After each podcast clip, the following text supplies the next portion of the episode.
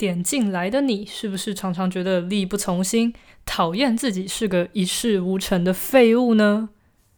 自我成长，拜托你连本分内的任务都顾不好了，还成长什么啊？哎，莫急莫慌莫害怕，我们今天邀请了前任废物委员会会长，和大家传授他是如何卸任以及解除会籍的。欢迎来到床子之间，我是谁不重要，重要的是你今天还好吗？虽然我觉得你点进来应该是代表你可以更好才对啦。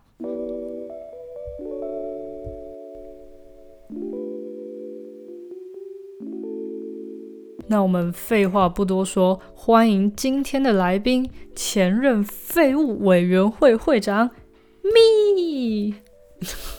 等下我要先说，我真的觉得我自己值得这个 title，好吗？你们一定会想说，耍废有什么难的？我也很会耍废啊！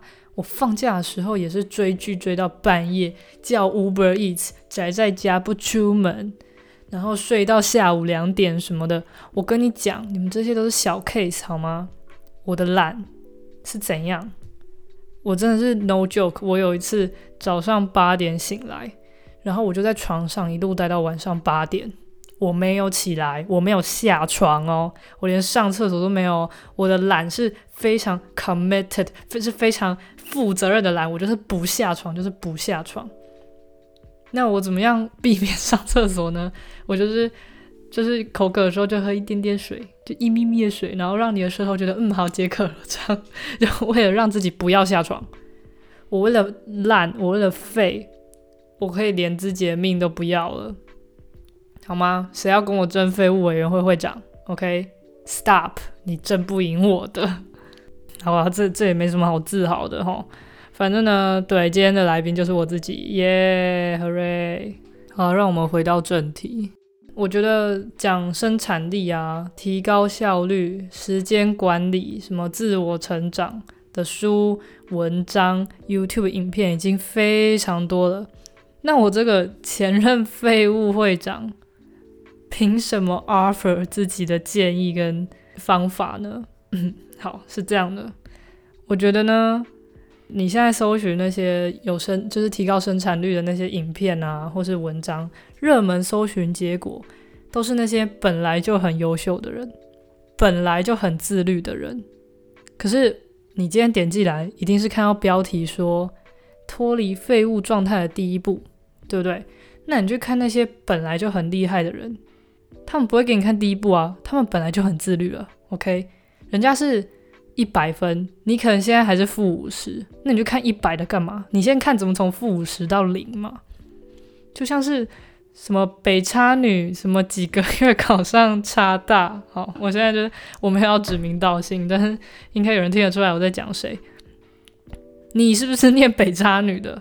对不对？你想要念 X 大，但是你不是北差女的，你就不是学霸，你去看他的影片干嘛？对不对？他不会帮到你啊。所以，虽然我是前任废物，但是就是因为我是前任废物，我才更有资格说点什么。我相信，我相信你已经有尝试要振作自己了，对不对？你一定有去搜寻过其他的学习方法，尝试提升自己的生产力。然后你可能会看到一个你很佩服的创作者，他提出的那些方法，他告诉你推荐你的 App 都看起来很好用，你可能会想要复制他的经验，运用所有他提到的方法。然后照抄，坚持够久，你觉得你可以迈向康庄大道？但是那是本来把自己的人生计划就排得很光鲜亮丽的人，他在做的事情，那些人才会红啊！因为大家就喜欢看漂漂亮亮的事情。但是你只是想要一步一脚印，先摆脱你现在的状态，你去看那些文章或影片，你只会让自己更焦虑而已。而且你明明就在耍废，你连耍废都耍得很心慌，你连好好休息都没享受到啊！所以，我们不要再两头空了，我们要量力而为。那接下来我会提供一些心态上我改变了什么，以及实际作为上调整了哪些地方，让我觉得有从废物圈踏离开了第一步。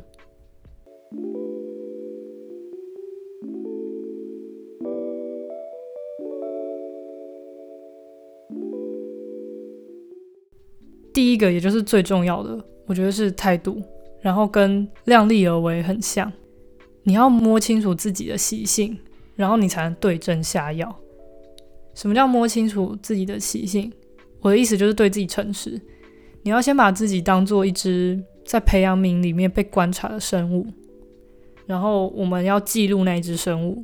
如果这只生物醒了，然后它躺在床上两个小时，什么都没有做，只有在划手机，照理来说，秉着科学的精神，我们也要照实记录。所以面对自己也是一样的。如果你现在是晚上在听，就是你一天差不多结束了。你可以思考一下，你今天一睁开眼睛到现在，每分每秒都做了什么事情？然后我给你五秒钟。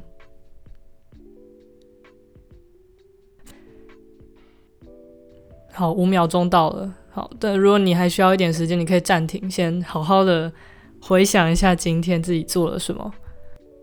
我的每分每秒是包括说你赖床，然后大便，因为你划手机，所以从五分钟变成二十分钟，对不对？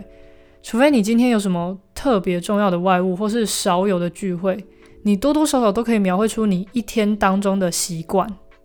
既然你会点进来听，通常你会特别注意的是你的陋习嘛？我知道一开始你很诚很诚实的去看这些东西，你会觉得自己很没用，你没办法去藏一些装忙或是欲盖弥彰的动作嘛？所以在你厘清问题之后，对症下药前，有一件很重要事情是，你不要过度的苛责自己，因为可以躺着的话，谁会想要站着呢？每个人都会想要耍废啊，每个人都会想要做自己喜欢的事情，毕竟这样没有挫折，你也不会遇到打击，快快乐乐、开开心心的嘛。但是不要过度苛责自己，重点是在哪里？重点是你应该用客观的角度来看问题，很长。时候踏不出废物圈，是因为困在自我批判或是厌恶所造成的恶性循环里。那这个恶性循环通常就是从你没有达成自己期待的目标开始。那你在没有达成目标的情况下，你会自我贬低，你会自我厌恶。自我贬低、自我厌恶之后，你的情绪会低落。你情绪低落之后，你就让自己更没有动力去做下一件你期待你自己要达成的事情。这样，即使你都摸清楚自己问题出在哪里了，你还是没有办法跳脱原本的状态，你还是没有办法跳脱废物这件事情，因为你的心态还是你自己是个废物。关于态度，简单来说就是两点：第一点，诚实面对自己的问题，厘清它；第二点，厘清之后，你不要过度批判自己，过度苛责自己，平常心面对它就好。那接下来我要来谈谈我是如何对症下药，我是用了哪些简单的方法，让我自己慢慢步上正轨。在我分享我自己觉得不错的方法之前，我要先声明一下，适合我的绝对不一定适合你嘛，因为就像我前面讲的嘛，很多现在热门的。影片关于生产力的文章啊，它可能根本就不适合你现在的状态。那同样的，对症下药这件事情，其实我当然也有尝试过，可能周遭的朋友、同学觉得有用的方法，但是我发现，就我自己的个案来讲，是完全没用的。像是我身旁的朋友啊，他们会先把重要的事情在书桌布置好。然后等到明天起床后，虽然还有点懒散，但是一坐到桌子前面，看到摊好的工作也比较容易开始。我觉得他们讲的非常有道理，然后我就尝试用在自己身上。但是就像我前面讲的，就是我是一个可以十二个小时不下床的人，所以即使我布置好了在桌子上。它对我来讲是无动于衷的，因为我可能人就在床上躺一整天，如果没有一个非常急迫的外力在逼我的话，所以对我来说，真正有用的方法是什么？我把那些文件扫描到手机里，把它直接强制设成桌面，对我来讲还比较有用，因为我一打开手机，我就要马上看到工作，我都看到它了，我更难逃避它，所以这这就是一个因人而异在我身上很明显的例子。那我主要有两个方法我觉得对我自己是最最最有用的。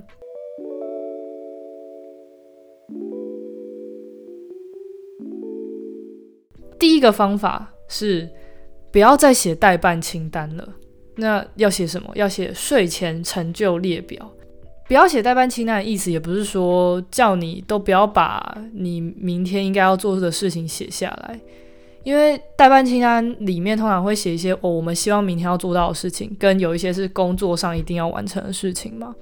那工作上一定要完成的事情，我觉得有一定的必要性，你要提醒自己啊，要记得，不要忘记。但是你自己希望你自己要做到的事情，像是呃去慢跑两个小时，做瑜伽，或是经营自己的自媒体 之类种种，就是它不是一个你不做会有惩罚性的东西，你不做可能只是让自己失望而已的话，那种东西。你把它写成抒情的东西，写成日记，你不要写成条列式的目标。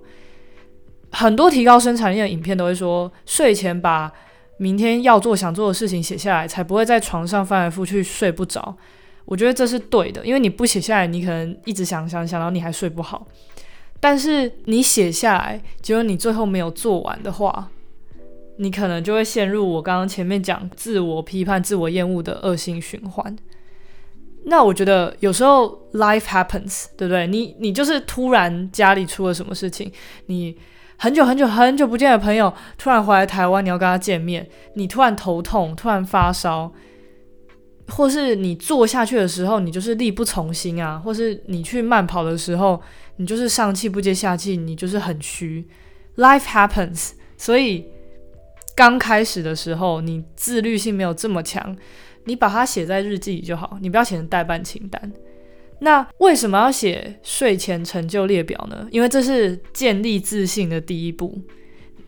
你就把任何你觉得你自己很棒的地方写下来，然后你睡前的时候可以看一下，哦，我今天其实完成了很多事情，这样有助于脱离态度上的恶性循环。你看了那个成就列表，你会觉得说，哎，我其实。不用一直批判自己嘛，我不用这么讨厌自己啊。其实我也是有一点能力，有一点自发性，可以去做一些我想要让自己成为更好的人的事情。所以这是为什么不写代办清单而写成就列表的原因，就是对我而言啦。这样，但我刚刚都说这种东西是因人而异，所以很显然的，你听完我的分享，你也要就是根据你自己个人化去设置帮助你的一些工具或是方法。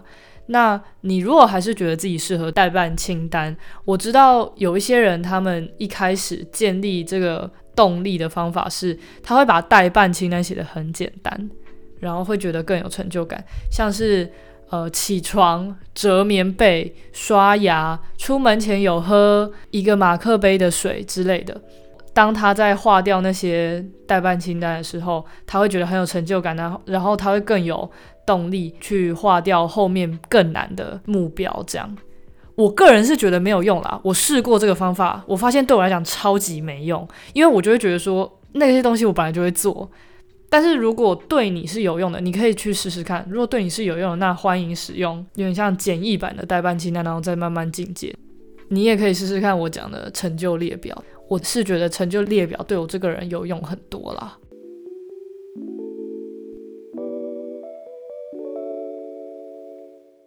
第二个方法叫做五分钟法则。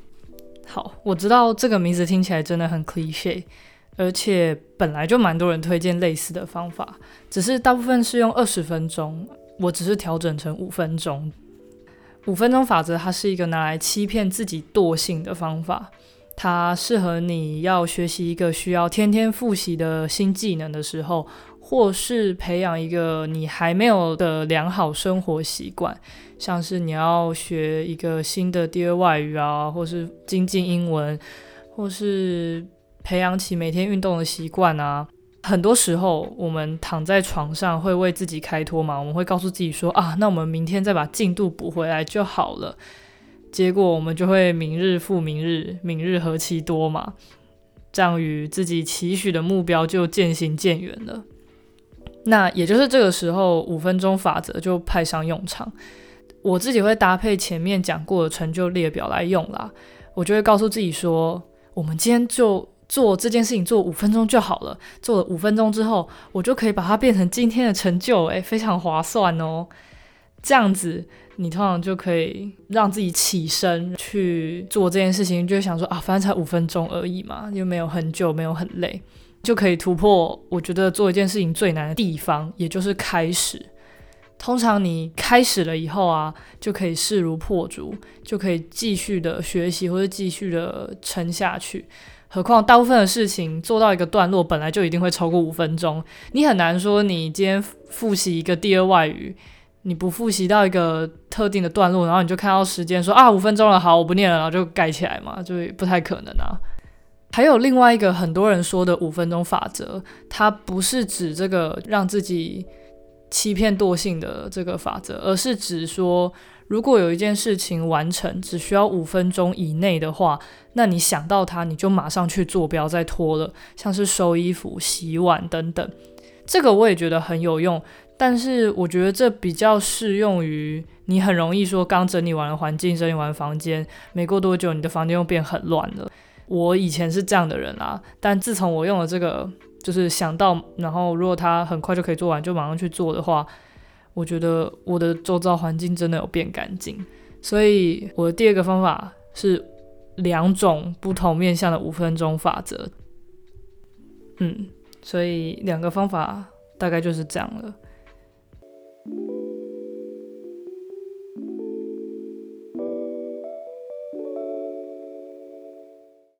最后，最后我想要讲的。不是方法，而是一个工具，而且是以前我不是很很觉得它有用的工具嘛。但是我觉得有前面两个方法跟态度的转变之后，我觉得这个工具我用起来更顺手了。嗯，这个工具其实就是手账啦，然后我会觉得用买的就好。当然，你也可以自己做一个，像是前一阵子很流行的子弹笔记。可是，如果你跟我一样又懒又完美主义，却美工不是最好的，那你就去买一本吧，比较省事。好，然后重点来了，你买了之后，你要记得它不需要很漂亮、很完美。当今天你不在意它有没有被你写的很整齐，有没有用很多很漂亮的颜色去装饰它、去美编它的时候。它就不会变成一个新的 project 或是一个新的负担，它就会回归到它原本应该要有的功能，那就是一个很好拿来用来整理自己的工具。大部分的手账都有周、月、年计划，透过它帮你规划好的这些表格，你才能适时的提醒自己进度。可是千万不要因为你可能落掉了几天。甚至好几周好了，你就不理他了。就像我前面说的，life happens，我们一定都有心力交瘁的时候。你不要把手账当成每日签到表，你把它视为工具书就好了。它是一个工具，它不应该绑架你，它应该帮助你才对。完美固然厉害，但有总比没有来的强太多了。那手账除了拿来计划与展望未来。它拿来回顾过去自己成长多少，就是前面讲成就列表的进阶版。它当然需要一点时间累积，可是我自己觉得它带来的满足感是超越成就列表太多了，这是完全无法比较的。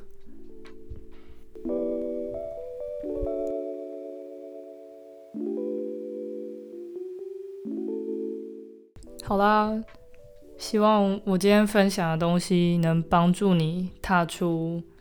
废物圈这个可怕的泥沼。那其实今天讲这么多，大概也就一个重点啦，就是努力让自己不要再陷入那个自我贬低、自我厌恶的那个恶性循环里面。